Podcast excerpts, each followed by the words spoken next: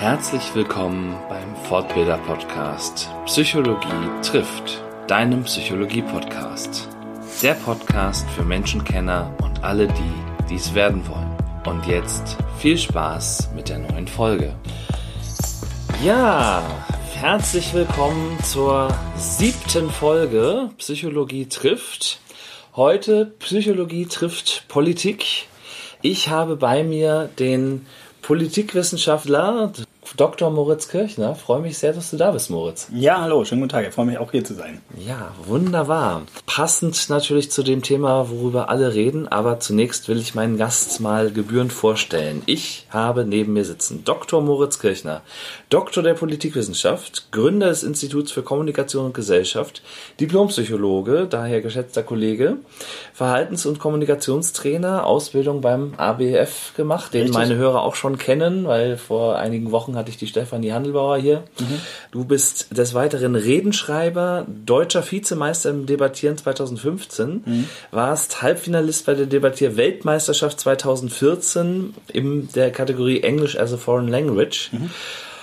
Hast, du bist über zehn Jahre lang berufserfahren als Trainer, Berater und Coach und zuletzt 2018 deutscher Vizemeister im Science Slam. Genau.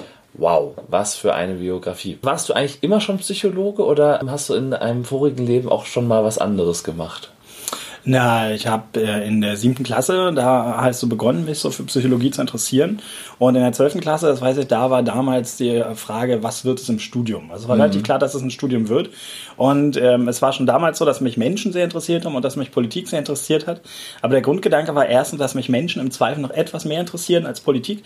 Und der Gedanke war auch, ich will nicht von Politik abhängig sein. Und genau deswegen habe ich dann eben Psychologie studiert und habe dann nach dem Studium aber doch noch, weil es mich einfach interessiert hat und die Motivation da war, den Doktor in Politikwissenschaften draufgesetzt. Mhm. Also um die Schnittstelle dann perfekt zu machen. Also um genau. Man könnte ja auf die Idee kommen, also jedenfalls, vielleicht schließe ich jetzt von mir auf andere, aber ich hatte damals, als ich zur Schule gegangen bin, auch so diese Interessen, Menschen und Politik. Aber war so dann bei Soziologie, wäre das gar nichts gewesen dann oder? Meine Doktorarbeit, ähm, da ging es äh, ja. um das Basiswerk von Luc Boltanski und Eve Capello, Le mhm. Nouvel Esprit du Capitalisme oder der neue, äh, der neue Geist des Kapitalismus. Das war eigentlich eher ein soziologisches Werk, also war super interdisziplinär und in meiner Freizeit muss ich sagen, also lese schon gerne Luhmann und Bourdieu äh, und gerade dadurch, dass die Psychologie aus meiner Sicht doch die soziale Ebene zu sehr einschränkt und zu individuumszentriert ist, ist es in der Tat mhm. eine Wissenschaft, die ich grundsätzlich immer spannend finde, aber jetzt muss ich ganz klar sagen, also jetzt fehlt einfach die Zeit, also wenn überhaupt wird mal was Soziologisches Gutes nebenbei gelesen. Allerdings, äh, und das trifft jetzt deine Frage, ähm, das Buch von Andreas Reckwitz, Die Gesellschaft der Singularitäten, war das Erkenntnisschwangerste, was ich in den letzten Jahren gelesen habe. Okay. Und das ist ja ein genuin soziologisches Werk. Mhm. Was, was war so die zentrale Erkenntnis daraus? Was, was würdest du sagen? Was, also, was ist so das Takeaway?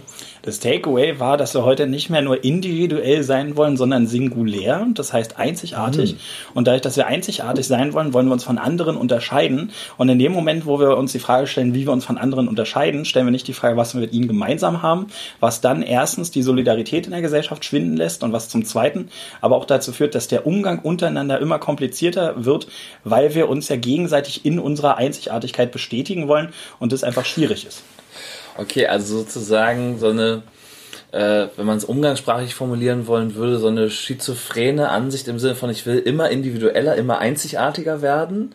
Ähm, aber und, und baue mir, schaufel mir damit eigentlich mein eigenes Grab, weil ähm, keiner mich mehr darin bestätigen kann, einfach, weil jeder ja mit seiner Einzigartigkeit beschäftigt ist. Mhm. Kann man es so grob zusammenfassen? Grob ja, wobei ich würde das nicht schizophren nennen. Also es ist Klar. Äh, es ist der Versuch, sich selber zu unterscheiden. Es ist ein Steigerungswettlauf. Und einige Leute werden ja in ihrer Einzigartigkeit anerkannt. Superstars mm. zum Beispiel. Mm, so. ähm, das Problem ist nur, wenn jeder Mensch einzigartig ist, dann ist die Einzigartigkeit wieder das Allgemeine. Und genau deswegen unternehmen wir immer größere Anstrengungen. Und das wiederum sorgt aber dafür, dass unsere Gesellschaft eben immer weiter zerfasert. Ja. Und ähm, dass eben im Prinzip dieser Anspruch auf Singularität Individualität in neuem und viel verschärfterem Gewand ist und was einfach folgenden Grundsatz außer Acht lässt, nämlich dass Menschen soziale Wesen sind. Da fällt mir so dieser Ausspruch ein, so, und jetzt im Chor, wir sind alle individuell. Mhm. Das ist so Das trifft die Paradoxie der Gesellschaft der Singularitäten ganz gut. Genau, okay. Wunderbar. Haben wir das auch geklärt. Wenn wir heute über Politik reden, mhm. ähm, müssen wir über ein Thema reden, was ja momentan hochpräsent in den Medien ist. Es geht um Thüringen. Mhm. Vielleicht nochmal für die, die es äh, vielleicht nicht so mitgekriegt haben, um es kurz zusammenzufassen, es ist, nachdem eigentlich die Zeichen auf Minderheitsregierung Rot-Rot-Grün standen, ein FDP-Mann gewählt worden mit den Stimmen der AfD, was dann ein politisches Beben ausgelöst hat, mhm. so kann man das, denke ich, äh, formulieren. Und am Ende ist dieser FDP-Mensch äh, Thomas Kämmerer wieder zurückgetreten. Kämmerich. Kämmerich, genau. Mhm und ist wieder zurückgetreten und ja, jetzt äh, steht Thüringen eigentlich vor einem Regierungsscherbenhaufen. AKK hat mittlerweile auch ihren Rücktritt angekündigt, also ist auch nur noch eine Parteivorsitzende auf Raten. Mhm. Was ist da, wie, wie kann sowas sein? Wir leben doch in einem geregelten Land. Mhm. Ähm, in der Tat ist es so, dass die ähm, politische Kultur der Bundesrepublik gerade im internationalen Vergleich eigentlich immer durch ein hohes Maß an Stabilität gekennzeichnet mhm. war. Was man schon daran erkennen kann, dass es sehr selten Neuwahlen gab, dass für gewöhnlich auch Koalitionsprozesse doch nach einer gewissen Zeit dann erfolgreich abgeschlossen wurden. Ähm, die letztgültige Frage, wie das sein kann, es scheint inzwischen tatsächlich doch darauf hinauszulaufen, dass es ähm, ein Unterschätzen der Folgen und auch des politischen Schadens äh, seitens von Lindner und Moring gab, obwohl es mhm. ja sehr klare Warnungen gab und obwohl es ja schon das Papier des CDU-Vordenkers im European am Sonntag vor diesem Wahlgang gab. Und es scheint auch ganz klar zu sein, dass hier die Geschichte mit reinspielt, nämlich dass gerade ostdeutsche Landesverbände von Parteien empfindlich sind, wenn sie aus Berlin aus der Zentrale irgendwelche Ansagen bekommen, weil sie das durchaus an etwas erinnert, was sie ja von früher kennen und was sie dementsprechend auch nicht äh, sonderlich schätzen. Aber es hat eben auch den Vorläufer, dass Annegret Kramp-Karrenbauer schon vor Thüringen einen ordentlichen Autoritätsverlust hatte und genau mhm. deswegen eben auch dieser Landesverband sich hier nicht hat disziplinieren lassen. Und ähm, aus AfD-Sicht ist sie ganz klare Gewinnerin der ganzen mhm. Aktion. Ähm, ihr Ziel, die anderen Parteien vorzuführen, auch ein Stück weit für eine Krisensituation zu sorgen, weil das Rechtspopulismus immer macht, für Krisensituationen zu sorgen, das haben sie erreicht. Und ähm, sagen wir es mal so, bis dahin haben sie ja durchaus etwas gemacht, was sie halbwegs verkaufen können, weil ihnen natürlich ein FDP-Kandidat politisch näher ist als ein linke Kandidat. Das Klar. ist äh, soweit erstmal nachvollziehbar. Genau, und also ich glaube, ich habe äh, vorhin noch in der Lage der Nation, anderer schöner Podcast, äh, gehört, dass es eine Umfrage gab, äh, wo also wo der Prozentanteil der FDP-Wähler mit am größten war, die gesagt haben, ja, das ist eigentlich gar nicht schlimm, dass da jetzt äh, AfD-Leute mitgewählt haben, sozusagen. Ne? Also da war die Empörung bei den anderen Parteien natürlich wesentlich größer. Mhm in dieser ganzen Geschichte und du als Politik-Insider kannst das ja auch vielleicht ein bisschen einordnen oder, oder hast wahrscheinlich eine Vermutung dazu. Was ja immer so ein bisschen gemunkelt wird, war das abgesprochen oder nicht? Was, was glaubst du? Also, es hat am Sonntag das Papier gegeben, ich glaube von Hahn im European, wo er genau dieses Szenario, nämlich Kemmerich tritt an und er wird mit den Stimmen der AfD gewählt, schon einmal äh, durchgesprochen hat. Am Montag mhm. ist, äh, gab es eine Live-Schalte ähm, zu Lindner in Berlin, wo explizit auch diese Möglichkeit erwähnt, aber eben für unwahrscheinlich erwogen wurde. Am Dienstag, so Aussagen von Moring, wurde nochmal sehr explizit darauf äh, verwiesen, dass es sein könnte und ob dort jemand ein Problem damit hätte. Ähm, und dann ist es ja tatsächlich so passiert. So, das heißt, es gab ja schon, indem man die Szenarien selber durchgespielt hat, mhm. notwendigerweise Absprachen. So, und dann äh, kommt ja auch noch hinzu, dass es ja auch dieses Angebot von äh, Björn Höcke am 2. November 2019 mhm. gab, äh, wo ja auch diese Möglichkeit, nämlich einen, einen bürgerlichen Kandidaten, wie er es nannte, äh, zu wählen. Das heißt, im Prinzip ist das Szenario vorher schon durchgesprochen worden. Es kann durchaus sein, dass die Parteien es nicht äh, vermocht haben zu sehen, dass die AfD einen Scheinkandidaten aufgestellt hat, aber es kann durchaus Kalkül gewesen sein. Ich tendiere gerade eher zu der Interpretation, dass sie tatsächlich Björn Höcke unterschätzt haben. Mhm. Also, dass sie dachten, die wählen ihren AfD-Kandidaten ja. und dann wäre immer noch alles gut gewesen, in dem Sinne, dass äh, Ramelow die relative Mehrheit gehabt hätte. Genau. Und damit Ministerpräsident geworden wäre. Und damit hätten sie ja dann auch kein Problem gehabt, weil die CDU ja. hätte nicht gegen ihren Unvereinbarkeitsbeschluss verstoßen, die FDP hätte ihren eigenen Kandidaten gehabt und die AfD hätte eben ihren Mann gewählt. Das heißt, rein theoretisch aus der Sicht von CDU und FDP wäre das ein ziemlicher Optimalfall gewesen. Mhm. Und somit ist das Risiko AfD tatsächlich unterschätzt worden. Wahrscheinlich. Das hat natürlich jetzt folgenden, äh, folgenden ganz negativen Beigeschmack, nämlich ausgerechnet der radikalste Mann in der AfD, der Vormann des Flügels, der kann sich jetzt hinstellen und sagen, er war der Erste, mit dessen Stimmen ein Ministerpräsident gewählt wurde. Das heißt, ausgerechnet der radikalste kann jetzt nach außen eine Normalisierung signalisieren. Und natürlich hat es auch noch den Nachteil, dass dadurch natürlich die innerparteiliche Position von Björn Höcke enorm gestärkt wurde.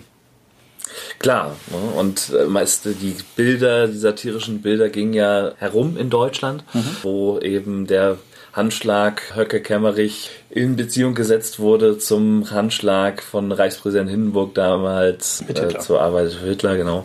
Die Parallelen waren da sichtbar, erschreckend sichtbar.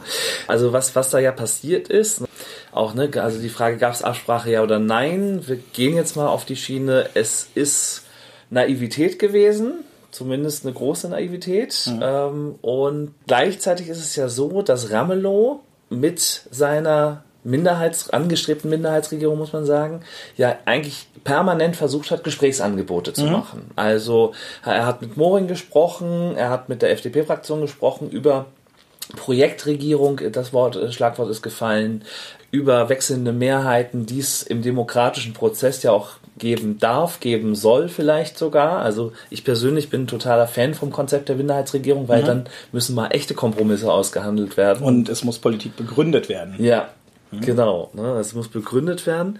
Und was ja jetzt passiert ist, ist ja eigentlich ein Machtkampf gewesen. Also mhm. ne, wir stellen Gegenkandidaten, auch erst im dritten Wahlgang. Wir nehmen in Kauf, dass wir, und ne, du hast es ja angedeutet, Lindner hat sozusagen auch dieses, ist dieses Risiko eingegangen mit seinem, mit seiner Zustimmung, äh, ist das eingegangen worden. Da wäre er jetzt auch fast drüber gestolpert, also mhm. musste zumindest die Vertrauensfrage stellen. Also letzten Endes war es eine, eine, eine Machtdemonstration von, nee, wir verhindern die Minderheitsregierung. Mhm was ja ziemlich hintenrum ist, aber für den Machtanspruch anscheinend gereicht hat. Was ist jetzt die bessere Strategie? Also äh, Ramelow, der ja auf Kooperation gesetzt hat, hat sich verzockt, könnte man jetzt sagen. Ähm, das ist tatsächlich die Frage, ob sich Ramelow verzockt hat. Also die neuesten Umfragen stehen ja jetzt bei 39 Prozent mhm. für die Linke. Genau. Und äh, es gibt jetzt natürlich ein ordentliches Reaktanzverhalten der Thüringerinnen und Thüringer, mhm. die jetzt sagen, also nach dem ganzen Theater, jetzt wollen wir erst recht Ramelow. Ja. Und ähm, ich denke, dass die Chancen, dass das am Ende wird, gar nicht so schlecht sind, weil jetzt ja auch durchaus diskutiert wird, okay, sie sollen jetzt erstmal Geschäftsführer ins Amt und dann Neuwahlen vorbereiten. Mhm. Ich glaube tatsächlich, dass das Ding langfristig Ramelow sogar genutzt hat. Ich möchte aber noch mal einen Schritt zurückgehen. Mhm. Nämlich, warum diese Taktik, die äh, CDU und FDP war nämlich Hauptsache Ramelow verhindern, inhärent eine Unglaubwürdigkeit hat. Mhm. Ähm, die CDU hatte ja einen Vorläufer, die Ost-CDU, ja. und sie hatte einen Vorläufer, die Bauernpartei.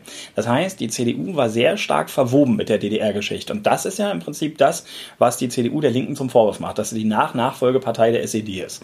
Und auch bei der FDP, ich finde, darüber wird viel zu wenig gesprochen. Also die Liberaldemokratische Partei Deutschlands, die LDPD und sogar die Nationaldemokratische Partei Deutschlands, in der zum Beispiel auch Polizisten und Soldaten zu DDR-Zeiten politisch organisiert waren, sind dann in die FDP übergegangen. Das heißt, so ein Stück weit sich als steril darzustellen mhm. in Bezug auf die DDR-Geschichte ist schlichtweg unglaubwürdig.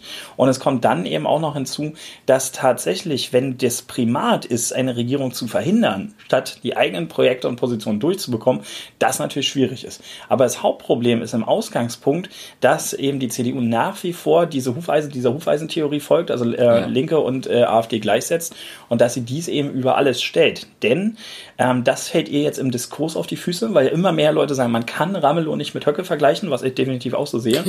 Und dadurch natürlich auch diese Strategie notwendigerweise an eine Grenze kommt, in dem Moment, wo eben AfD und Linke zusammen 51 Prozent haben, wo also gar keine Regierung möglich ist. Und jetzt zurück zu deinem Ausgangspunkt.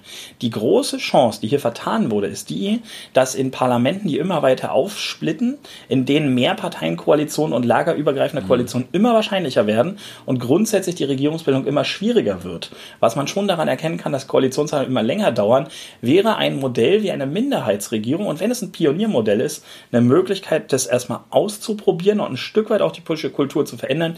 Denn davon bin ich überzeugt, über kurz oder lang werden wir um Minderheitsregierung oder Projektregierung bei unklaren Mehrheitsverhältnissen, und die wird es wahrscheinlich immer häufiger geben, nicht drum rumkommen. Und diese Chance ist jetzt natürlich erstmal verspielt worden. Mhm. Das ist ja schon also das äh, Thema Minderheitsregierung kam ja immer wieder mal auf. Ne? Also sei es, dass es, ich, ich meine, es war Hessen ne, mit Ypsilanti damals, ne, so, wo es ja. so um Tolerierung ging und so weiter. Da hatte man auch die Linkspartei erst ausgeschlossen ne? und jetzt merkt man, hm, in vielen Landtagen ist die Linkspartei regierungsfähig. In, Im Osten ist sie Volkspartei, das glaube ich, kann man so sagen. Ne? Inzwischen also, nicht mehr, nee. Nicht mehr, ja gut, nicht mehr, aber in Thüringen. In Thüringen auch. So. In Thüringen noch, ja. In Thüringen noch. Und ähm, Ramelow hat ja auch sozialdemokratische Politik gemacht. Mhm. Also da auch sozusagen von der CDU das alles in einen Topf zu werfen, finde ich auch immer wieder schwach. Und ich habe neulich wieder einen Beitrag gesehen, bei Phoenix war es, wo Bartsch mit ich weiß nicht mehr, wem von der Union diskutiert hat, aber es war genau, genau um dieses Thema mit Ost-CDU und den, den alten Blockparteien und so weiter.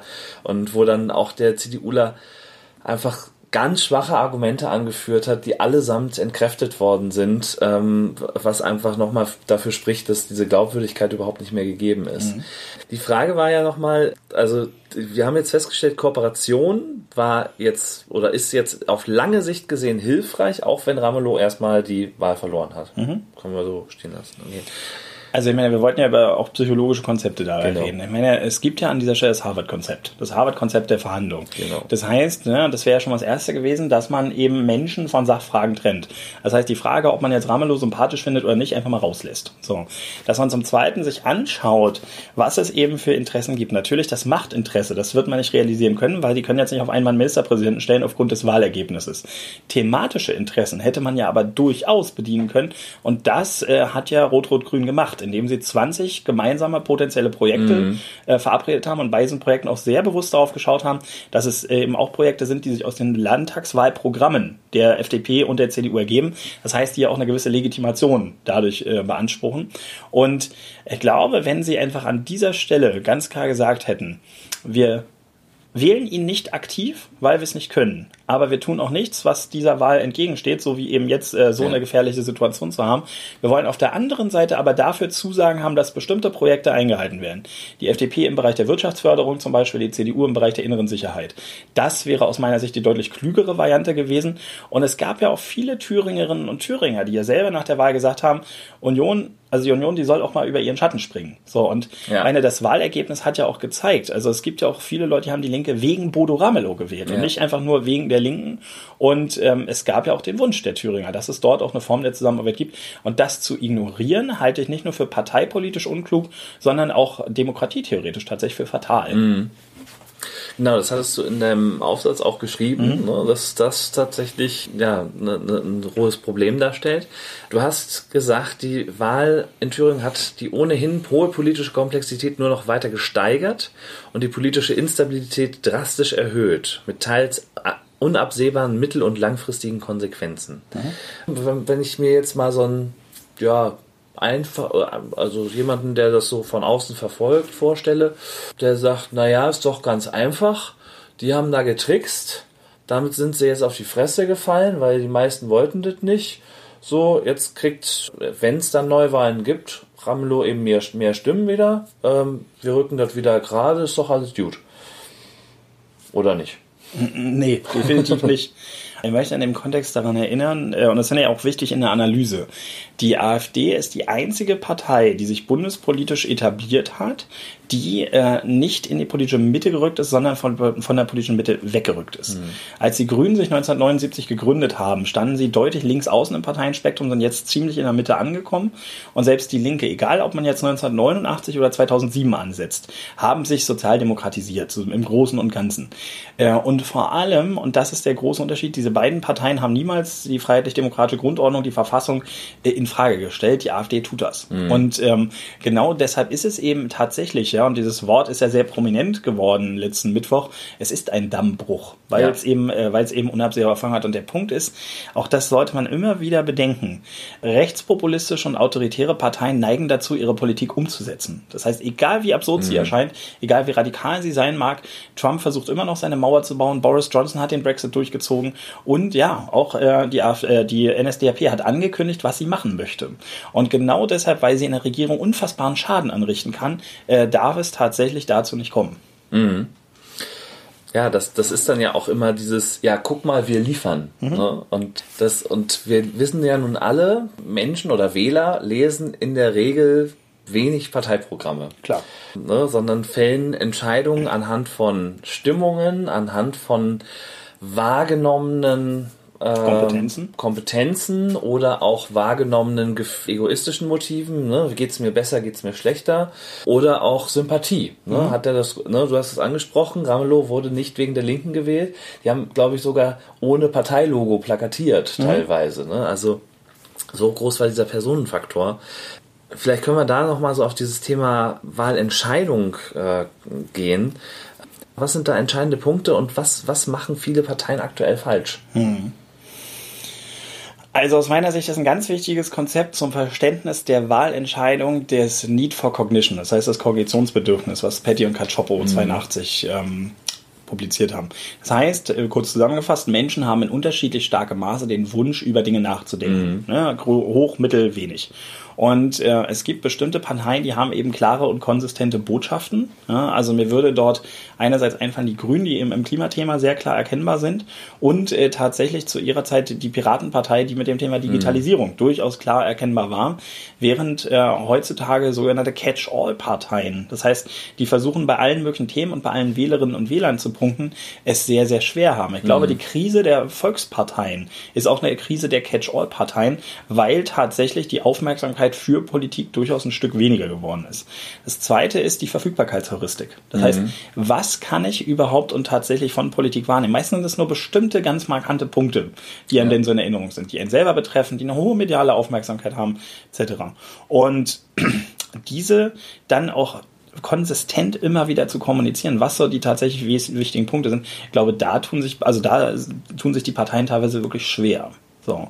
Und was Bodo Ramelow an der Stelle gemacht hat, ist, dass er tatsächlich interessanterweise Stabilität versprochen hat und äh, mhm. äh, eben ja auch wirklich sehr stabil regiert hat und gleichzeitig ja jemand war, den man auch durchaus bundespolitisch wahrgenommen hat. Das heißt, dass er auch den Eigenstolz der Thüringerinnen und Thüringer durchaus vertreten hat, so ähnlich interessanterweise wie Bernhard Vogel. Nur halt, dass äh, Vogel damals ein ganz anderes Parteibuch hatte. Also mhm. so jemand mit Ausstrahlung, der jetzt eben nicht nur in Thüringen wirksam war.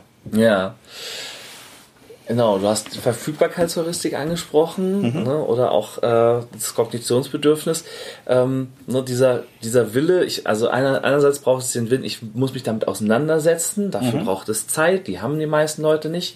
Ähm, und was ja dein, eins deiner Hauptthemen ist auch, es ist kompliziert geworden. Mhm. Es ist komplex geworden und so, und es gibt nicht mehr diesen einen, der Politik erklärt irgendwie. Mhm. Ne? Also Gysi ist zwar noch im Bundestag, aber der ist, äh, redet auch weniger, seitdem er nicht mehr Fraktionsvorsitzender ist.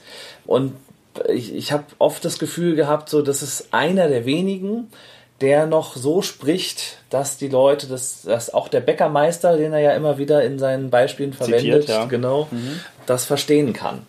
Und wenn dann irgendwelche Gesetze mit elendlangen Namen äh, verabschiedet werden sollen, wo keiner mehr versteht, worum es geht, ist das natürlich noch komplizierter und noch mhm. schwieriger. Mhm. Oder? also, ja.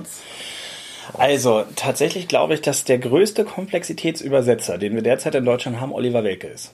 Also mhm. der, der tatsächlich äh, am Freitag mit den Mitteln der Satire die Dinge zusammenfasst und ja auch durchaus in der Kombination aus Inhalt, Grafik und Humor bestimmte Dinge durchaus nochmal nachvollziehbar macht. Allerdings natürlich ein Stück weit auch unfreiwillig die Politikverdrossenheit zumindest erhöht, weil ja. er es ja schon auch so ins Lächerliche zieht. Und trotzdem halte ich seinen Beitrag für die Übersetzung von Komplexität für manchmal tatsächlich unterschätzt.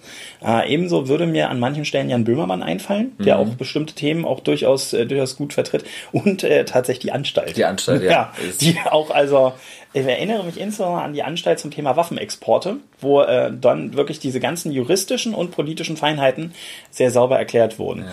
In der Tat sehe ich dieses Problem auch, dass es kaum noch jemanden gibt, der Dinge wirklich präzise und verständlich erklären kann, eben weil sie immer komplexer werden. Und ihr habt es ja in meiner Doktorarbeit Komplexitätskapitulation genannt, ja. dass äh, die Dinge immer schwieriger werden.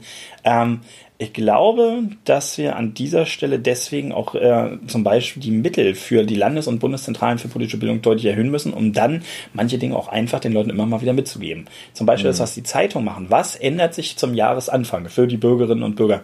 Warum schickt man sowas nicht, per, nicht in die einzelnen Haushalte? Zum Beispiel, um dann wirklich zu erklären, welche gesetzlichen Veränderungen dort zum Beispiel in Kraft treten. Und bin ein großer Fan des holländischen Modells, wo in den Wahlprogrammen erklärt werden muss, welche voraussichtlichen Konsequenzen es gibt, wenn bestimmte bestimmte Sachen äh, eben tatsächlich besprochen werden und die dann eben auch von unabhängigen Stellen geprüft werden. Das ist da Gesetzeslage, dass das im Wahlprogramm ja. drin sein muss. Ja. Was also, hat das für Konsequenzen für mich sozusagen? Na, nicht, nicht für mich persönlich, nee, sondern klar, für, die, für die holländische Gesellschaft in dem ja. Falle. Das heißt, es geht um die Folgenabschätzungsfähigkeit der Politik, denn als Beispiel, ich bin mir relativ sicher, dass wenn die Briten über den Brexit nach holländischem Modell entschieden hätten, da durchaus eine andere Entscheidung rausgekommen wäre. Mhm. Ja, und so kann man wohlklingende Dinge irgendwie sagen, ne? Oder, oder einfach nur auf Probleme hinweisen. Ja. Das reicht dann für, dass, dass ich mir als Wähler meinen Film weiterspinne, wie es, wie es laufen könnte. Mhm. Ähm, aber dann völlig vielleicht ein falsches Bild bekomme, was heißt denn das eigentlich für die gesamte Gesellschaft, was passiert, wenn XY umge umgesetzt wird? Mhm, keine Frage. Ich würde es allerdings den Leuten gar nicht so sehr zum Vorwurf machen, und zwar aus folgendem Grund. Ähm, auch wenn wir andere Menschen betrachten, dann sehen wir auch immer nur einen gewissen Ausschnitt. Wir sehen ja. auch ein Stück weit nur das, was wir sehen wollen, und wir unterliegen ja dem Confirmation Bias, das heißt dem Bestätigungsfilter. Und genau das passiert in der Politik eben auch. Der Unterschied ist nur, ähm, das, was ich von einem anderen Menschen denke, Mhm. Das betrifft mich in meiner Relation zum anderen Menschen. Allerdings, Politik betrifft jeden in der Gesellschaft und genau deswegen ist die Selektivität dort ungleich schwieriger. Du meinst, dass man äh, sozusagen immer erstmal nur auf sich guckt mhm. und dann erst auf andere. Genau, und das aber tatsächlich zum Beispiel dieses auf sich gucken im politischen Kontext schwierig ist, weil Politik ja. ja, gerade dadurch definiert ist, dass sie, wie Luhmann es gesagt hat, äh, die Kapazität zu kollektiv bindenden Entscheidungen hat, also die Gesellschaft ja auch steuern soll. Mhm. Gut, dafür haben wir ja ein repräsentatives Wahlsystem, mhm. ja, das äh, die Idee zumindest hat, ähm, die entsprechenden Gruppen, die es in der Bevölkerung gibt, entsprechend zu repräsentieren und dann Mehrheiten zu bilden für kluge oder hoffentlich kluge Entscheidungen, aber man hat immer mehr den Eindruck, äh, dass diese Entscheidungen äh, nicht in, im Sinne aller dann getroffen werden. Mhm. Also, weil du die Idee der repräsentativen Demokratie ansprichst. Es gibt ja zwei Facetten der Repräsentativität. Mhm. Das eine ist die personelle Repräsentativität, das heißt, sind alle Gruppen ausreichend repräsentiert. Und ich sage mal, bei drei Gruppen oder eigentlich vier kann man schon sagen, dass es Schwierigkeiten gibt. Erstens, Frauen sind mhm. unterrepräsentiert. Und dadurch, dass bei der AfD fast nur Männer reinkommen, ist das Problem verschärft sich gerade. Zweitens, Migrantinnen und Migranten sind unterrepräsentiert. Drittens, junge Menschen. So, das hat aber auch etwas damit zu tun, dass zumindest noch ältere Menschen mehr wählen als junge, wobei es für die ganz Jungen nicht stimmt, weil die durch Fridays for Future politisiert sind. Und ähm, das weiß ja, dass ich dazu auch forsche, dass äh, insbesondere Nicht-Akademikerinnen und Nicht-Akademiker mhm. auch unterrepräsentiert sind parlamentarisch. Allerdings gibt es ja auch das Phänomen äh, der sogenannten materiellen Repräsentation. Das heißt, sind die grundlegenden Interessen, die es in der Gesellschaft gibt, auch alle vertreten. Und da muss man auch ganz klar, naja, dadurch schon allein, dass bestimmte Berufsgruppen deutlich überrepräsentiert sind, Juristinnen und Juristen sowie Lehrerinnen und Lehrer, mhm. haben wir auch dort eine entsprechende Schwierigkeit. Und trotzdem halte ich es für sinnvoll, an der Idee festzuhalten. Denn wenn schon jetzt eine gewisse Politikverdrossenheit ist, wenn schon jetzt die Leute sagen, mein Kognitionsbedürfnis in Sachen Politik ist begrenzt, dann ist es einfach sehr, sehr schwer, die Leute ständig mit bestimmten politischen Entscheidungen zu konfrontieren, weil sie dann nur sagen, ey Leute, es ist mir einfach zu viel. Das heißt, man könnte äh, tatsächlich in, trotz eines Mehr an direkter Demokratie die Komplexitätskapitulation nur noch weiter befeuern. Ich sehe mhm. das auch als ein Spannungsverhältnis und halte deswegen äh, die repräsentative Demokratie durchaus für einen Wert. Also das heißt, du würdest dich gegen mehr direkte Demokratie verwehren, weil die Entscheidungen, die dann zu treffen wären, so komplex wären, dass der einfache Bürger sagen würde, nee, gehe ich nicht hin, sollen mal andere entscheiden, die sich da wirklich mit auseinandergesetzt haben. Nein, das, das würde ich nicht. Sondern ich denke, es muss eine gute Balance geben zwischen repräsentativer und mhm. direkter Demokratie. Mhm. Und wir sind aus meiner Sicht auch jetzt immer noch zu sehr bei repräsentativer Demokratie. Okay. Weil zum Beispiel so eine Frage wie das, was im Bundestag beschieden äh, wurde über das Thema der Organspende. Das wäre aus mhm. meiner Sicht durchaus eine Möglichkeit gewesen. Ja ähm, worüber man die Leute hätte entscheiden können. Und lass die Digitalisierung nochmal zehn Jahre voranschreiten, dann müssen wir vielleicht auch nicht mehr alle Leute sonntags zu Wahlurnen mobilisieren. Das heißt, dann wird es auch technisch einfacher. Ja. Und trotzdem, erstens, es gibt Fragen, die lassen sich nicht auf ein Ja-Nein-Schema äh, runterbrechen. Und es gibt auch bestimmte Fragen, die sind in ihrer Folge wirklich schwer äh, zu durchschauen.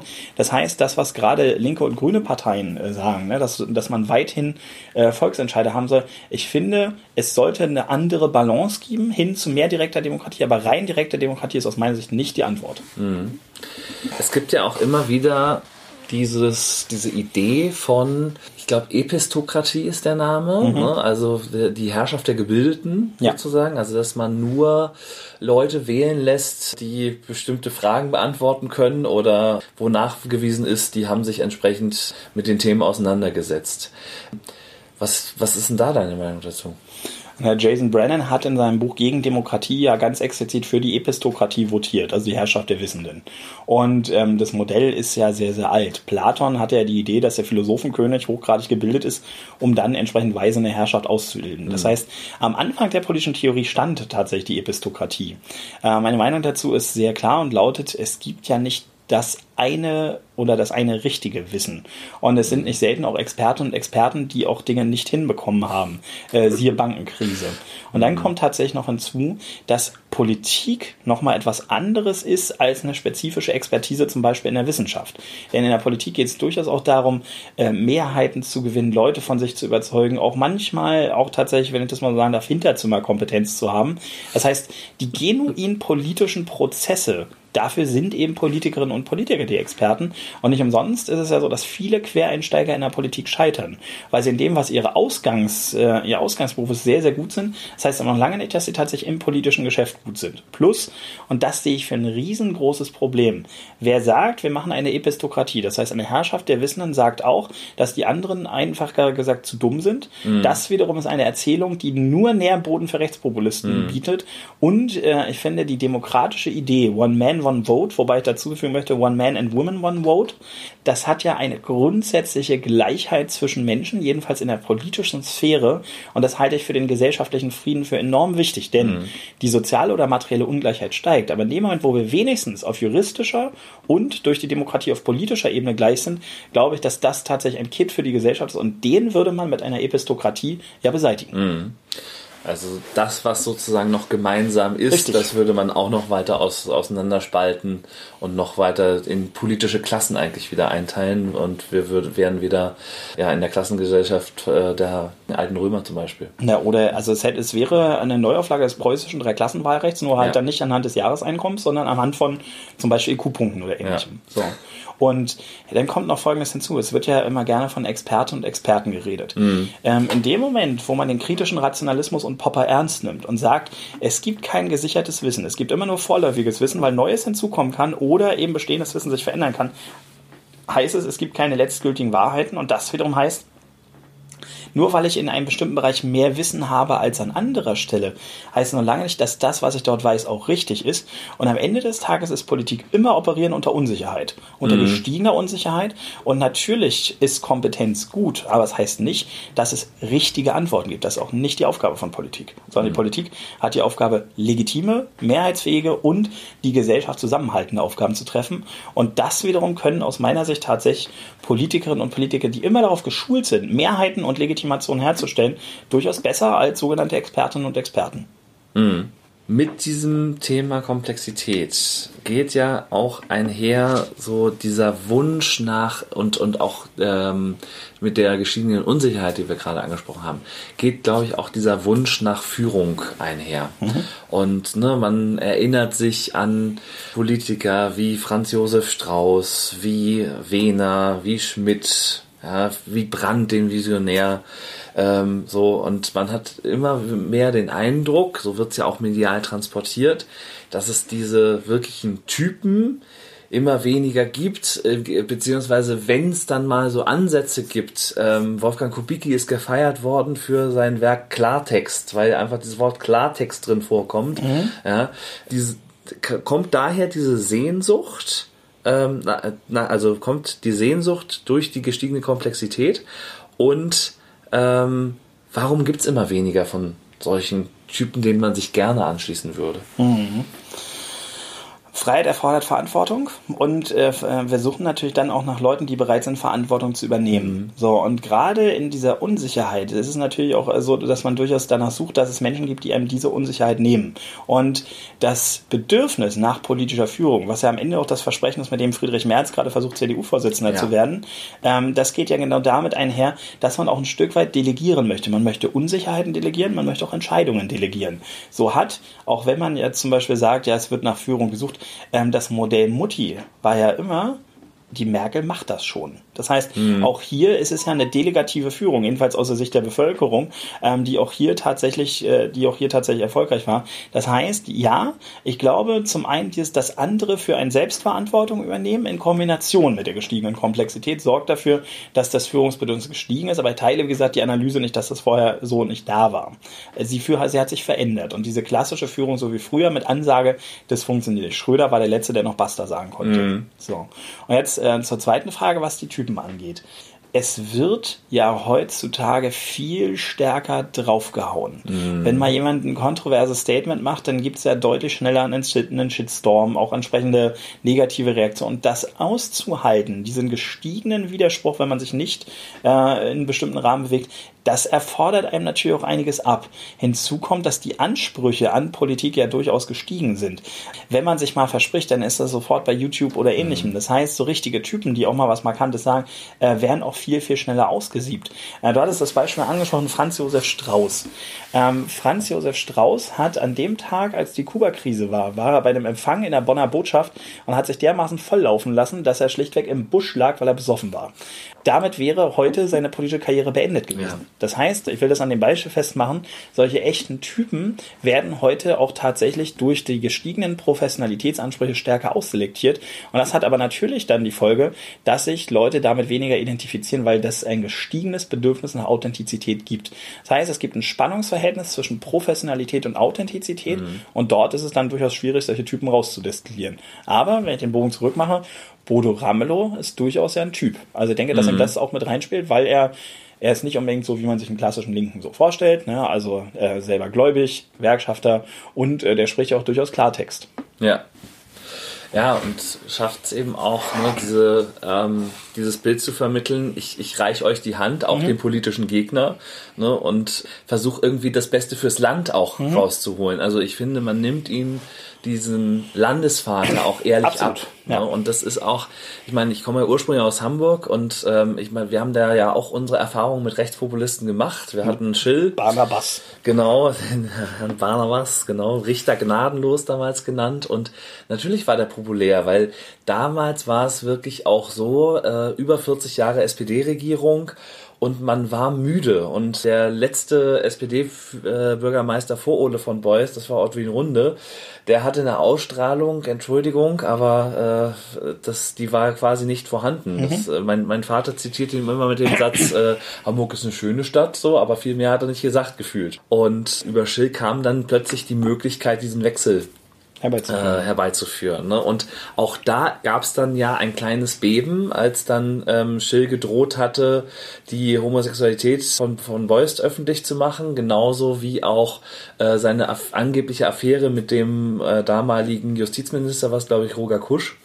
Ähm, und wo ähm, von Beuys dann sofort alles öffentlich gemacht hat, mit offenen Karten gespielt hat und dann genau das passiert ist, was wahrscheinlich oder möglicherweise jetzt in Thüringen auch passiert, dass die Hamburger gesagt haben, dem Mann können wir vertrauen, dem von mhm. Beuys, der, äh, ne, wenn es kritisch wird, dann spielt er mit offenen Karten ne, und nicht Salami-Taktik wie ein Herzog Gutenberg damals zum mhm, Beispiel, mhm, sondern ähm, wirklich packt alles offen hin und sagt so und ich stelle mich jetzt nochmal zur Wahl und wenn ihr mir nochmal Vertrauen gibt, dann können wir ja was reißen für die Stadt. So, mhm. und dann hat er die absolute Mehrheit bekommen, ja, was bei heutigen Mehrheitsverhältnissen fast undenkbar ist, aber ne, damals in Hamburg war das möglich.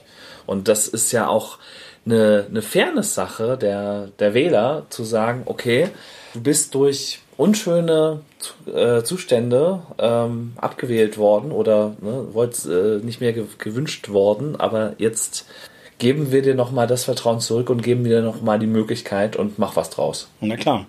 Also ich finde, man kann das Ganze ja auch gut erklären, die ganze Geschichte, nämlich mit der Theorie der Grundwerte von Jonathan Haidt.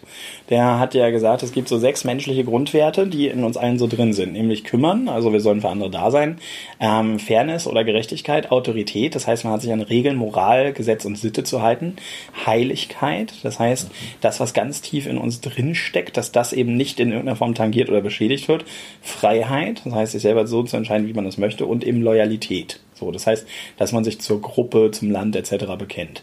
Erstens mal, für einige Leute hat es tatsächlich die Heiligkeit verletzt, sich durch einen Faschisten wählen zu lassen. Mhm. Das wiederum ist schon mal der erste Mobilisierungsimpuls. Ähm, der zweite ist, dass auch, äh, dass auch tatsächlich die kleinste Partei, die es ja in Thüringen gab, also ich meine, es ist ja, also sie muss ja tatsächlich nochmal gerechnet haben, ob sie überhaupt drin sind, dass die den Ministerpräsidenten stellt, das hat die Autoritätsdimension vieler Leute verletzt, weil sie sagen, erstens, sowas gehört sich nicht und es gibt in der Demokratie eine klare Regel und diese Regel lautet grundsätzlich, stellt die stärkste Partei eben den Ministerpräsidenten oder die Ministerpräsidentin. Und ähm, dass es anscheinend eben doch, also zumindest in Kauf genommen wurde, dass man es nicht so vorhersehen konnte. Und eben, dass eben nicht die stärkste Partei mit dem deutlich beliebtesten Ministerpräsidenten das wurde, hat auch das Fairness, das Gerechtigkeitsempfinden verletzt. Das heißt, drei ganz wesentliche Grundwerte wurden hier an der Stelle gebrochen, was dann äh, aus meiner Sicht sehr, sehr klar erläutert, weshalb das so eine starke, auch emotionale Reaktion hatte und was mhm. daraus auch erklärt, wie die Linke von 31 Prozent, die sie ja bei den Wahlen bekommen hat, jetzt in den neuesten Umfragen, die ich kenne, auf 39 gegangen ist. Mhm. Weil auch das ist ja ein Epochenbruch. Und für dieses Beispiel, dass die Wählerinnen und Wähler das honorieren und Leute, die geradlinig sind und durchaus eine Landesvaterausstrahlung haben, gibt es aus meiner Sicht auch ein weiteres prominentes Beispiel, nämlich Stefan Weil. Mhm. Als die grünen Abgeordnete Twesten ähm, dann den Übertritt zur CDU gemacht hat und er dann gesagt hat, diesen legendären Satz, ich werde mich jederzeit dem Willen der Wählerinnen und Wähler stellen, aber ich werde einer Intrige niemals weichen. Das und damit hat er es geschafft, Niedersachsen zu halten, trotz der eklatanten Krise der Sozialdemokratie. Mhm. Das stimmt, das ist auch noch so ein, so ein prominentes Beispiel gewesen, ne? wo dann auch nochmal die Wähler gezeigt haben, okay, bitte, ne, mach was draus. Mhm. Schau, schau, wie du klarkommst. Ähm, ich hatte, das ist äh, faszinierend bei deinen Antworten, weil äh, dann geht mir immer ganz viel durch den Kopf und mhm. ich könnte ja an ganz vielen Sachen anknüpfen und dann muss, dann verliere ich den Fokus. Genau, wir sind gekommen, von darauf wollte ich nochmal ähm, so, so ein Stück weit zurück. Ähm, von diesem Thema Typen versus AL glatt und du hast gesagt, ähm, durch die sozialen Medien, durch die vielen Shitstorms, durch diese, diese Dokumentation auch des, der Fehltritte. Also französischer Strauß hat, wäre heute gefilmt worden und es wäre sofort bei YouTube gewesen. Genau. Du hast ja vorhin auch gesagt, das kann man in, in Verbindung bringen. Ähm, es fehlt der Politiker Nachwuchs. Junge sind momentan unterrepräsentiert, auch wenn, klar, Fridays for Future ähm, politisiert. Auf der anderen Seite ist, glaube ich, das ein Abschreckmoment. Also, ne, dass, dass viele Leute sagen, oh, Politik, dann bräuchte ich aber so ein dickes Fell, weil ich muss dann auch mal so einen so einen Shitstorm aushalten oder muss mich vielleicht auch äh, im Bundestag beschimpfen lassen oder ne, wie auch immer, dass da viele Leute einfach auch kein, keine Lust drauf haben. Mhm. Ne? Das ist wahrscheinlich auch äh, eine Motivationsfrage dann. Na klar, also ich meine, ähm, Jana Benjatz und Frank Geser haben äh, in ihrem Buch Gefährliche Bürger diesen Satz geprägt, ähm, die Grenzen des Sagbaren verschieben sich. Mhm. So, und Politikerinnen und Politiker waren schon vorher in der Popularitätsskala nicht so weit oben, aber dieses Bedürfnis, sich selber aufzuwerten, indem man andere abwertet, ja. trifft ja in besonderem Maße Politikerinnen und Politiker. Und daraus heraus kann ich das durchaus verstehen, dass Leute dort sagen, schwierig die ganze Sache. Dann, ich meine, so offen können wir an der Stelle reden, wenn man das vergleicht, was Leute bekommen äh, im politischen Geschäft mhm. im Vergleich zu bestimmten vergleichbaren Positionen in der freien freien Wirtschaft ist auch nicht unbedingt materiell attraktiv, aber ich glaube, es spielt noch was ganz was anderes mit rein, nämlich Politik ist sehr unsicher. Also zum Beispiel, was ist jetzt mit äh, den Ministern, den Staatssekretären und den Beamten, die es jetzt in Thüringen gibt? Eine Entscheidung, nämlich äh, sie wählen jetzt Cameron, sorgt dafür, dass sie nicht wissen, wie es weitergeht und ja eine gewisse Planbarkeit durchaus noch äh, für viele Leute hinzuzusetzen. Es kommt noch was ganz anderes hinzu, nämlich die Ansprüche gerade junger Menschen an Vereinbarkeit von Beruf und Familie sind ja auch durchaus wieder gestiegen und mhm. auch das Bedürfnis nach Selbstbestimmung und Selbstverwirklichung. Aber wenn man wirklich Spitzenpolitik macht, dann gehört es durchaus dazu, dass man am Sonntagnachmittag in irgendwelchen Parteigremien sitzt und das hat eben mit dem Anspruch an Selbstbestimmung, den wir jetzt äh, erleben, relativ wenig zu tun. Und ähm, Dann kommt eben auch noch hinzu, wenn wir zunehmend in einer Gesellschaft der Singularitäten leben, also wo Menschen sich als einzigartig betrachten, Politik hat ganz viel mit Kompromiss, Konsens etc. zu tun. Mhm. Das heißt, die Vorstellung, sein eigenes Ding zu machen, geht im politischen Raume kaum. Und das im Gesamtpaket im Vergleich zu den Alternativen, die es gibt, solange wie die Konjunktur ja noch halbwegs läuft, ist halt nicht so wahnsinnig attraktiv. Und äh, daraus resultiert, finde ich, kann man sich da auch äh, tatsächlich nicht wundern. Ganz persönlich habe mehrere Angebote aus der Politik bekommen, aber ich habe schon vor zehn Jahren für mich beschlossen, ich mache ganz viel im Bereich politische Bildung, ich mache Coaching, ich schreibe auch gerne Reden, aber ich werde nicht für ein politisches Amt zur Verfügung stehen. Mhm. Schade eigentlich. Nee, ich finde es überhaupt nicht schade, weil ich bin super zufrieden mit dem, was ich tue. Okay, wunderbar. Ich meine für Leute wie mich schade, aber gut, ähm, anyway. Ähm, Konsens hast du angesprochen und äh, ne, auch, also Politik wird ja auch immer beschrieben als die Kunst des Kompromisses. Mhm. Ähm, und gleichzeitig, äh, da ist mir ein Spruch von Westerwelle eingefallen, der mal gesagt hat, ähm, wenn du keine Diskussion in der Partei haben willst, dann musst du sinngemäß das einzige Mitglied bleiben. Mhm. Da habe ich mich auch gefragt, nicht bei dem Spruch, sondern dann Jahre später, als Jamaika in die Brüche gegangen ist, ist diese Fähigkeit von verschiedenen Ansichten zum Konsens zu kommen und zu einer, zu einer Gemeinsamkeit zu kommen, ist die in der Politik ausreichend vorhanden? Weil mein persönlicher Eindruck ist, dass sich ganz viel eben hinter Parteipolitik versteckt wird, hinter Positionen versteckt wird und das ist dann, du hast ja vorhin das Harvard-Konzept angesprochen, das ist ja das nächste Prinzip, dann eben über Interessen zu reden, über die mhm. Hintergründe zu reden. Okay, was können wir denn aus den Positionen machen? Wo, wo haben wir denn gemeinsame Interessen? Wo kommen wir wie zusammen? Und wenn sich aber immer nur hinter der Parteiposition versteckt wird und gesagt wird, nee, mit den Linken auf gar keinen Fall. Aber es ist Thüringen. Es ist Wolle Ramelow es ist nicht der Linke, den ihr im Kopf habt. Mhm. Ja, ist uns egal als links. Mhm. Ja, das wird ja nicht besser. Mhm. Ist diese Fähigkeit in der Politik vorhanden, solche Kon Kon äh, so, so Konsens auszumachen? Oder ist das bilden, du hast ja im Thesenpapier auch geschrieben, die Lager bilden sich jetzt wahrscheinlich wieder mehr raus. Mhm. Ähm, was meinst du dazu? Ah, also auf die Frage gibt es keine klare Ja- und Nein-Antwort. Und mhm. äh, das äh, variiert auch ein Stück weit von Partei zu Partei und auch von Akteur zu Akteur.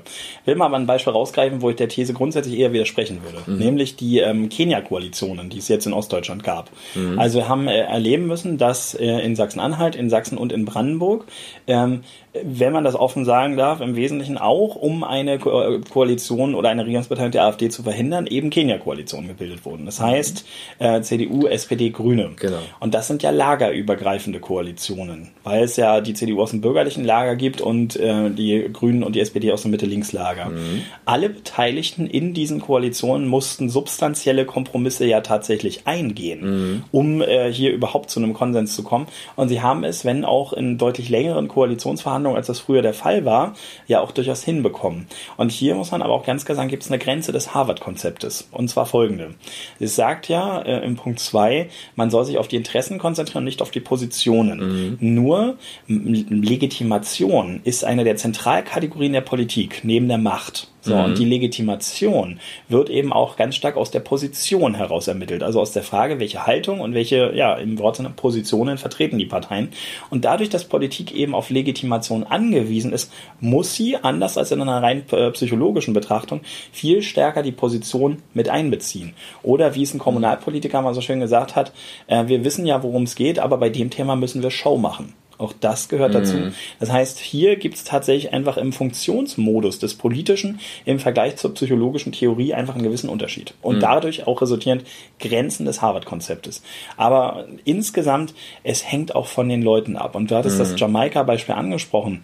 Äh, es scheint tatsächlich so zu sein, dass die persönliche Antipathie zwischen Lindner und Merkel mhm. in nicht unerheblichem Maße dazu beigetragen hat, dass das nicht funktioniert hat. Denn im historischen Vergleich ist das absolut untypisch für für gewöhnlich war die FDP eine Regierungspartei und sie hat ja in der Bundesrepublik sehr, sehr oft und auch in unterschiedlichen Konstellationen mitregiert. Ja. Genau, und also klar, die handelnden Personen haben massiven Einfluss.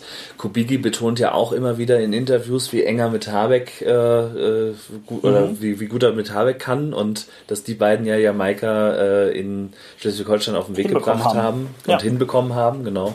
Ne, und äh, dass, also dass da Nachrichten dann manchmal hin und her gehen, so was passiert hier eigentlich. Mhm. Und die Vorwürfe gehen hin und her, ne, wer wollte es jetzt wirklich nicht? Wollte Merkel Jamaika nicht, wollte Lindner Jamaika nicht. Ähm, unterschiedliche äh, Herangehensweisen da an der Stelle. Genau, Grenze des Arbeitsplatzes, Positionen sind wichtig, um die Unterscheidbarkeit herzustellen.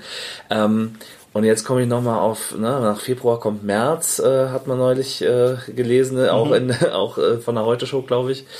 Da in deinem, äh, in deinem Thesenpapier habe ich auch gelesen, du sagst, wahrscheinlich wird es jetzt dazu führen, dass die politischen Lager wieder weiter auseinander sich dividieren könnten. Ist das nicht eine Chance möglicherweise auch, die AfD wieder kleiner zu kriegen? Weil die Kritik der Rechtspopulisten ist ja häufig, das sind ja alles die Altparteien, das ist ja die Konsenssoße mhm. sozusagen. Und wenn jetzt wieder klarere Lager vorhanden sind, Mitte links, Mitte rechts, ja, also mit kleinerem Schnittpunkt in der Mitte, wenn da überhaupt noch einer ist, habe ich dann nicht ein breiteres Angebot wieder für äh, frustrierte Wähler. Hm. Das Interessante äh, in deiner Einführung war ja, dass du das Wort Altparteien und Konsensus in einem Satz gesagt hast. Nämlich, Altparteien ist das klassische Wort der AfD und. Konsensus mhm. ist der klassische Begriff von Gysi. Das heißt, die Parteien, die nicht sich in der politischen Mitte befinden, und ich möchte nochmal sagen, ich setze sie auf gar keinen Vergleich, verwenden ja beide durchaus diesen Terminus. Mhm. Ähm, ich sehe in der Tat die Chancen, weil dadurch Politik wieder etwas unterscheidbarer wird und man ja durchaus eben auch lagerstrategisch wählen kann. Wählt man Mitte links, wählt man Mitte oder wählt man rechts? Die Frage ist nur folgende, ähm, und diese Frage müssen gerade CDU und FDP für sich klären. Ähm, wollen sie in einem gemeinsamen Lager sein oder sagen sie für sich, sie sind eben das Mittellager der Gesellschaft, um mhm. sich dann ganz klar abzugrenzen? Um den Preis dessen, dass sie möglicherweise nicht regieren können, weil es fürs Mittellager kaum noch reichen wird zusammen, weil wir haben in Deutschland nur noch eine einzige schwarz-gelbe Koalition in Nordrhein-Westfalen. Woanders reicht das nicht mehr zur Mehrheit. Diese Entscheidung ist ja gerade noch äh, ungetroffen, aber Colin Crouch hat in seinem Buch Postdemokratie, das ist ja so schön gesagt, die, das Verschwinden der programmatischen Differenzen, dass das eben entpolitisiere und diese Chance, die sehe ich durchaus. Aber was er in meinem Papier meinte, ist die, dieser gemeinsame Demonstrationsaufruf von SPD, Grüne und und Linke nach mhm. eben dieser Wahl. Das hat es bis auf unteilbar so vorher noch nicht gegeben, jedenfalls nicht in, in dieser direkten Kooperation. Und das hat eben auch natürlich folgende positive Folge. Beim nächsten Wahl, wenn die Bundestagswahl ist, dann gibt es nicht einen Automatismus zu Schwarz-Gelb oder, äh, oder zu Schwarz-Grün oder Jamaika, sondern es könnte auch durchaus sein, dass, wenn es für Rot-Rot-Grün reicht, dass es das wird. Das heißt, es findet eine tatsächliche Wiederentscheidungsfähigkeit statt. Und das wiederum kann aus meiner Sicht schon den demokratischen Diskurs und auch diesen Wahlkampf im positiven Sinne beleben. Plus, es hat noch folgenden strategischen Vorteil. Man redet dann über die Frage, wird es schwarz-grün, wird es Jamaika oder wird es doch rot-rot-grün und damit ist mhm. automatisch die AfD dethematisiert. Mhm. Aha, ja. Dadurch, dass die Optionen viele sind sozusagen genau. man, ja, man, man mehr auf, darauf fokussieren kann. Damit das klappen kann, muss die SPD wieder erstarken. Wenn du der Politikberater der SPD wärst, was wären deine ein bis drei wichtigsten Tipps? Was muss die SPD wieder richtig machen? Als allererstes sollte sie den hervorragenden Aufsatz von Felix Butzlaff äh, in der zwölften Ausgabe letztes Jahr der Blätter für deutsche und internationale Politik lesen. Weil aus meiner Sicht hat der es, äh, will mich da nicht mit fremden Federn schmücken, wirklich hervorragend zusammengefasst. Die SPD hat im 20. Jahrhundert eine ganz klare Aufgabe, Erzählung und Mission. Und sie lautete, lohnabhängig beschäftigte Menschen in die Mitte der Gesellschaft zu bringen. Mhm. Und tatsächlich eben im Wortsinne die Interessenvertretung von Arbeitnehmerinnen und Arbeitnehmern zu sein. Das hat sie so derzeit nicht, beziehungsweise wird damit nicht wahrgenommen. Und sie könnte eben, und das hat ja dann durchaus eben auch ähm, Martin Schulz gemacht, sie könnte diejenige sein, die sagen, im Zeitalter der zunehmend digitalisierten Arbeitswelt sind wir die Schutzmacht der Arbeitnehmerinnen und Arbeitnehmer mhm. und werden dafür sorgen, dass die Digitalisierung den Menschen zugutekommt. Aber dafür muss sie tatsächlich Vorschläge entwickeln und sie muss sich aber gleichzeitig auch davon lösen, dass die Einzelschritte, die sie immer zusammen macht, und die SPD ist seit Jahren der Motor der Koalition, ähm, dass das die Leute honorieren, das hat schon über zehn Jahre mhm. nicht nicht funktioniert, weil es gibt keine gemeinsame sinnstiftende Erzählung, warum man das tut. Und genau deswegen braucht diese Partei auch tatsächlich Leute, die das können. Und ich habe offen gesagt Zweifel, ob das äh, Saskia Esken und Norbert Walter Borjans sind. Ähm, persönlich denke ich, dass tatsächlich nicht jetzt und auch nicht morgen, aber übermorgen ähm, Kevin Kühnert durchaus ein Kandidat dafür ist. So. Und ähm, darüber hinaus denke ich, dass die SPD jetzt auch gerade durchaus eine Chance hat, weil ähm, sie anders als die CDU ja zumindest vor, also erstmal die Führungsfrage ein Stück weit geklärt hat, sich in Sachen Thüringen absolut anständig verhalten hat und ähm, sie ja auch durchaus als eine Partei wahrgenommen wird, deren grundsätzliches Thema, nämlich die Frage der sozialen Gerechtigkeit, ja auch durchaus in der Gesellschaft wieder eine Rolle spielt. Aber ich denke, sie wird kurz- bis mittelfristig nicht aus ihrer Krise herauskommen.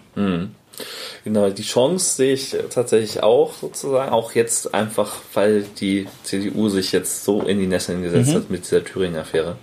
Und ähm, aber es ist so, in der Vergangenheit habe ich das schon häufiger gedacht, so, das ist jetzt eine Chance, das ist jetzt eine Chance und immer wieder äh, haben sie es vergeigt. Ja, also vielleicht einfach nochmal kurz zu dieser Thüringen-Geschichte. Ich finde es insofern auch tatsächlich ein Stück weit historisch gerecht, weil die CDU 1994 unter Peter Hinz das erste Mal eine rote Sockenkampagne gefahren hat.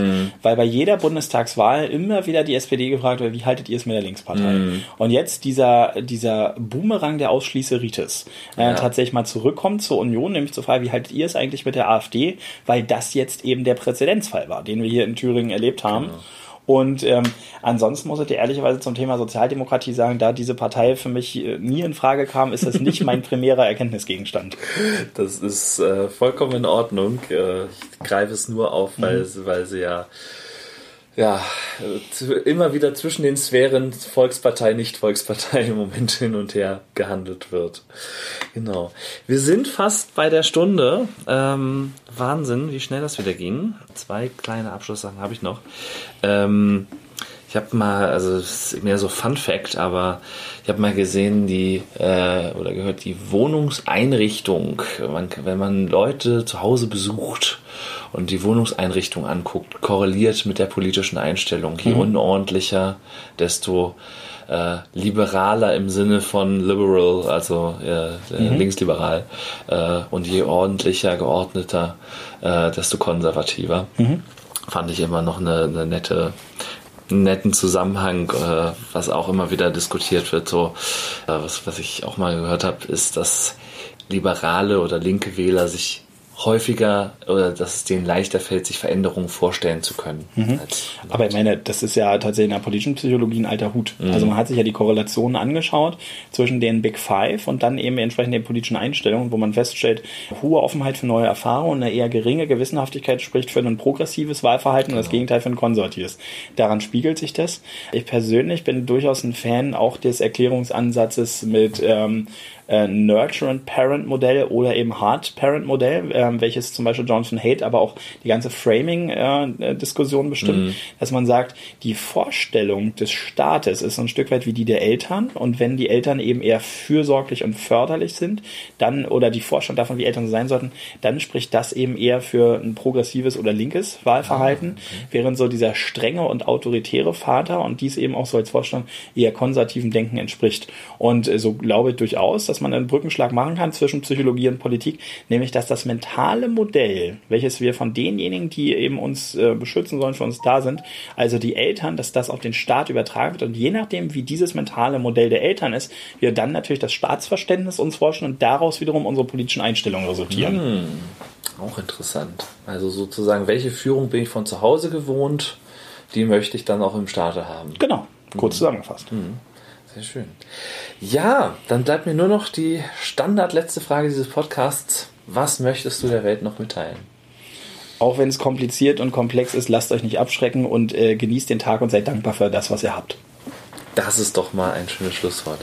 Vielen Dank, Moritz, dass du da warst. Gerne. Hat mir sehr viel Spaß gemacht wieder. Ich habe wieder viel gelernt und ja, freue mich äh, auf die nächste Folge mit euch, liebe Hörer. Bis dahin. Ahoi. Das war der Fortbilder-Podcast Psychologie trifft. Dein Psychologie-Podcast. Von und mit Stefan Peters. Wenn dir der Podcast gefallen hat, freue ich mich über Likes, Shares und Bewertungen und natürlich freue ich mich auch über Kommentare. Bis zur nächsten Folge. Dein Stefan.